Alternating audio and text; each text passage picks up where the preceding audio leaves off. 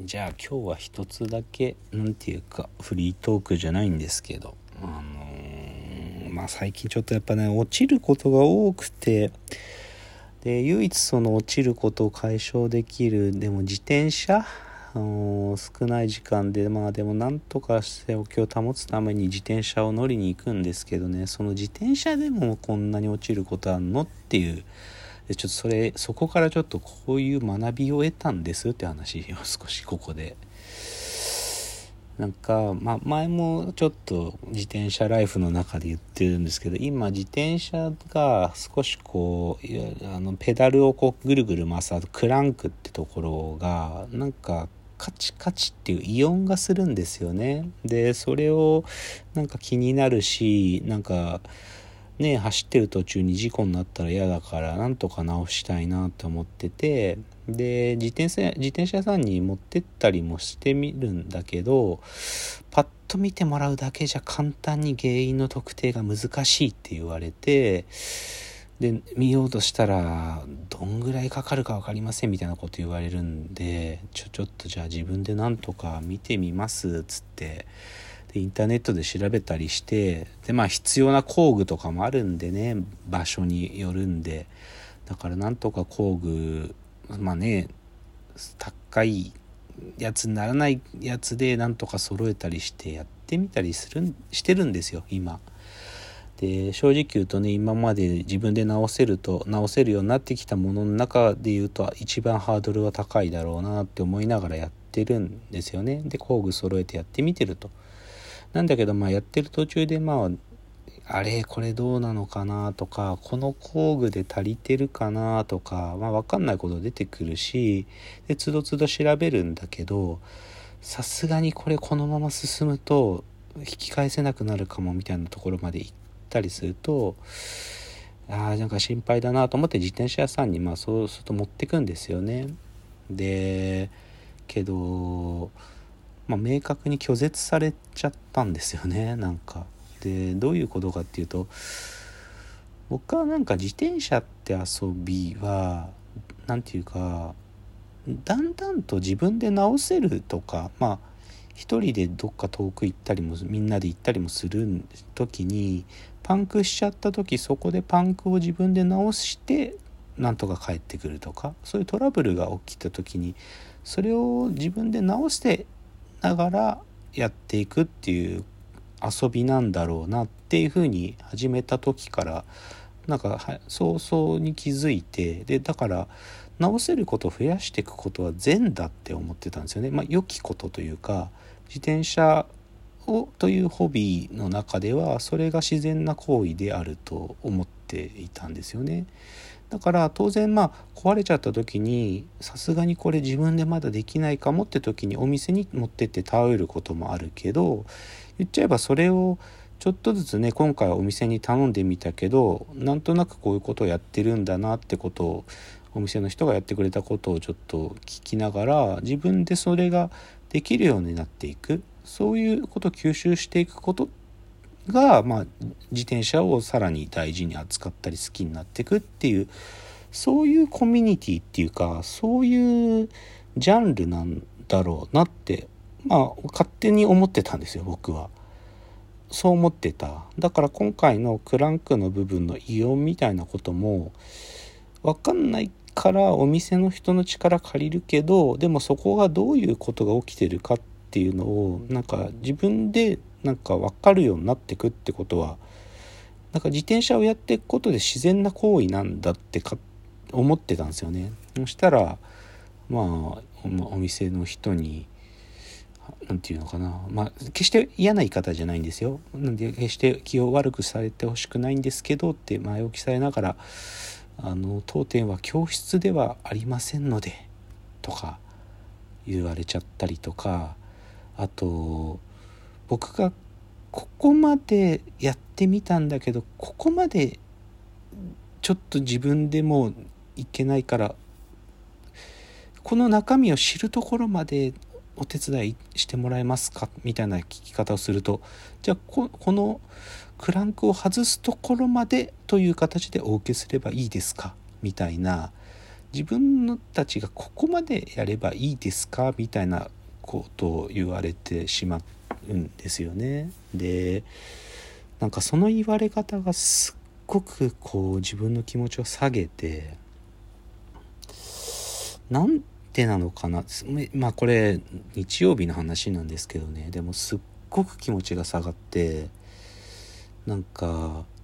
あわよくば僕自転車やるの嫌になっちゃうかもぐらい気持ち落ちたんですよね。でこれって何でなんだろうかなってで正直言うとなんかこのこと考えるのもなんかすごく嫌になっちゃうぐらい嫌な出来事だったんですよねこれって。でなんかうまくまだ言語化できてないんだけど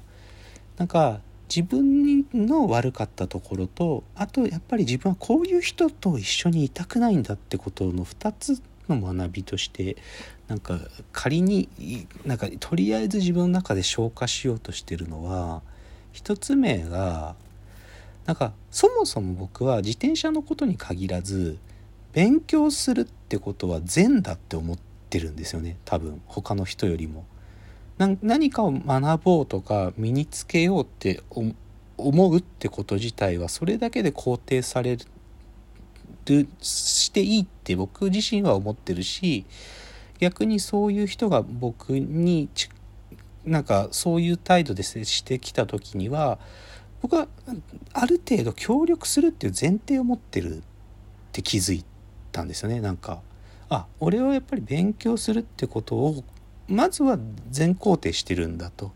でもす全ての人がそうじゃないんだってことをなんか自覚しなきゃなって思ったんですよね。まあそりゃそうですね。商売だから。でもでもこれはだから僕とのご認識のところですけどだから自転車っていうコミュニティが勉強していくことをみんなで増やしていくっていうコミュニティだって僕は勝手に思い込んでたっていうことなんですけどね。でもでもそのもうちょっと上位には僕は勉強するっていうことは基本的には良きことだからできる限り協力したいって僕自身は思っている。それのことをなんか裏切られた感じがしたんですよね。でまあでもそれは勝手に僕が思い込んでたことなんでだから結構だからすごく落ちたのはなんか勉強するという姿勢自体を拒否された拒絶されたみたいななんか自分の心のむしろ中心にあるようなことただ単に自転車の話じゃなくてそのことをこうなんかねそうじゃないって世界なんだっていうふうに突きつけられたっていうことがなんか自分が勝手にも盲信してた良きことっていうのがそうではなかった世界だったんだっていうことが結構ショックだったっていうふうに解釈したんですよね自分がすごく落ちてしまった理由をね。が一つでもう一つはどっちかというと自分へを顧みるって話じゃなくてまあそのじゃあだったらそ僕はこういう人たちとは付き合わないようにしようと思ったっていうなんか言語化ですけどやっぱりね僕はねなんかね当事者意識がない方たちっていうかねいやこれ言い過ぎてるんだけどでも